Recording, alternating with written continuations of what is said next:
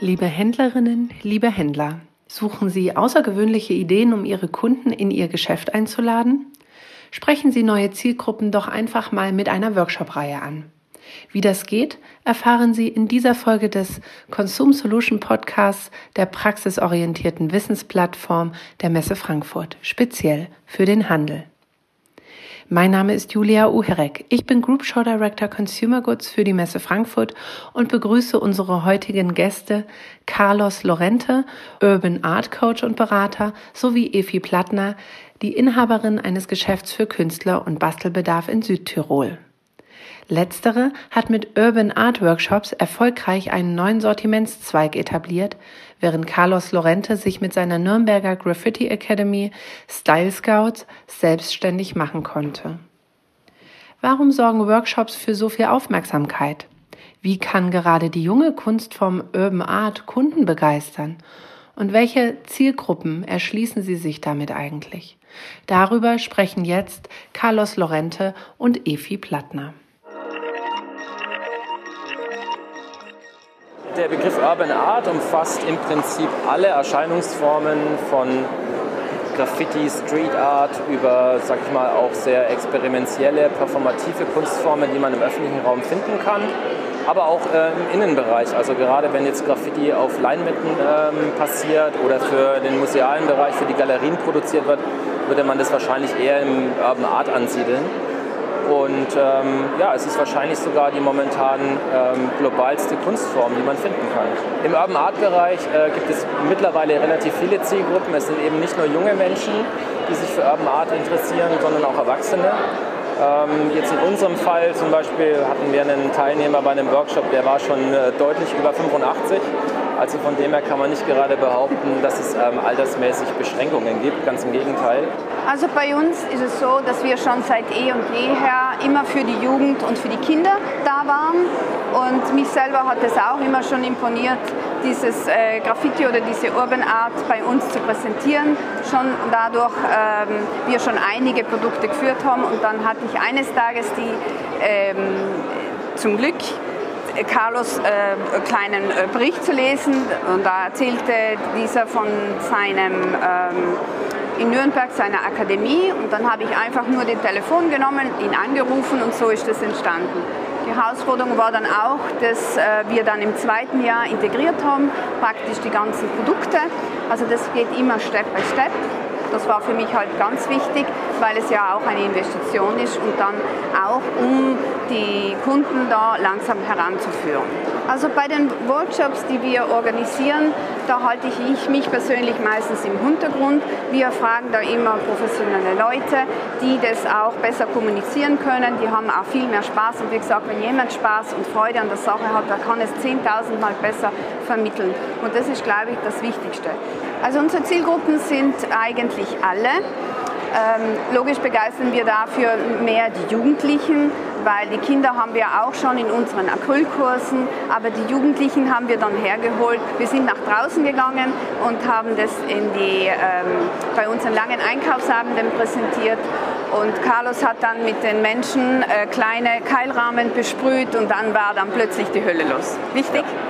Ja, also daran sieht man ja, glaube ich, ganz gut, dass die Attraktivität von äh, Live-Paintings oder Produktdemonstrationen äh, enorm ist und dass man damit halt einfach auch diese Produkte so inszenieren kann, dass auch der, sage ich mal, Brutto-Normalverbraucher oder jemand, der mit Graffiti normalerweise gar nichts zu tun hat, einfach mal sieht, ähm, was man damit alles anstellen kann und vor allem, wie schnell das funktioniert, im Gegensatz zu einer normalen Pinselarbeit oder einem Aquarell. Ich glaube, der einfachste Weg, um ähm, da den ersten Einstieg zu bieten, ist letzten Endes die, ähm, das Tryout, die Möglichkeit, eben Produkte auszuprobieren und vielleicht auch diese Vorteile, die Vorzüge des Materials in den Vordergrund zu stellen.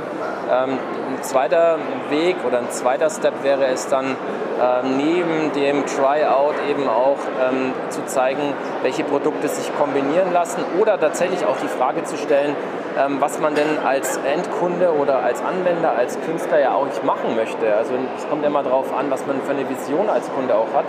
Und dann kann man schauen, was, was man aus dem bereits bestehenden Sortiment kombiniert mit Urban Art Techniken Also ich glaube, da muss man sich äh, so in Schubladen denken, sondern da geht es eher darum, den Kunden zu verstehen und dann dementsprechend gezielt beraten zu können. Ja, genau würde ja sagen, also wir sind alle kreativ und wir verkaufen auch kreativ.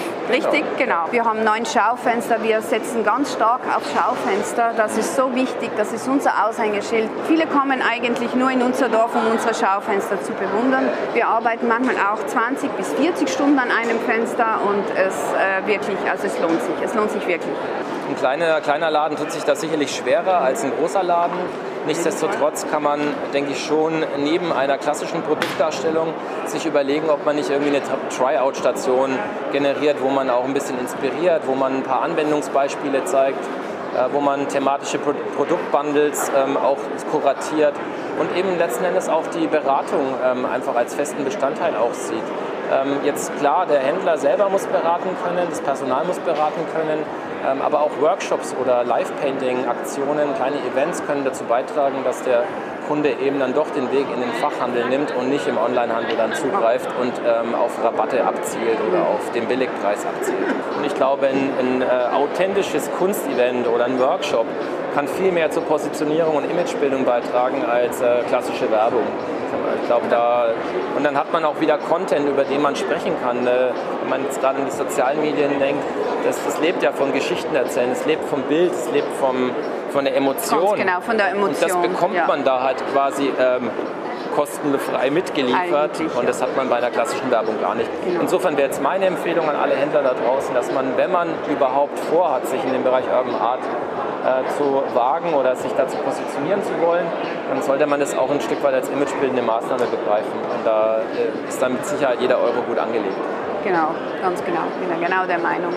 Und das Tolle ist auch, ich selber habe sehr viel Freude damit, weil mein, mein, mein Umfeld, meine, mein Bekanntheitsgrad wird erhöht und unter anderem, ich lerne immer so nette Menschen kennen und das ähm, ist einfach das, was eine Riesenbereicherung ist für unser Geschäft, auch für unsere Kunden dann in dem Fall. Ne? Und das können wir dann einfach so dementsprechend auch sehr professionell weitergeben.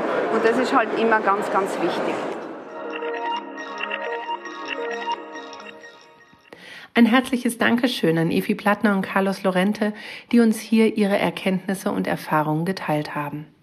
Wenn Ihnen diese Folge gefallen hat, dann abonnieren Sie doch den Podcast für mehr Experteninsights rund um das Thema Handel.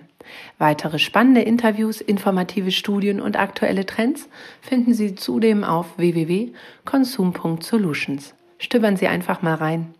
Und nun wünsche ich Ihnen noch einen erfolgreichen Tag und verabschiede mich bis zum nächsten Mal. Ihre Julia Uherek von der Messe Frankfurt.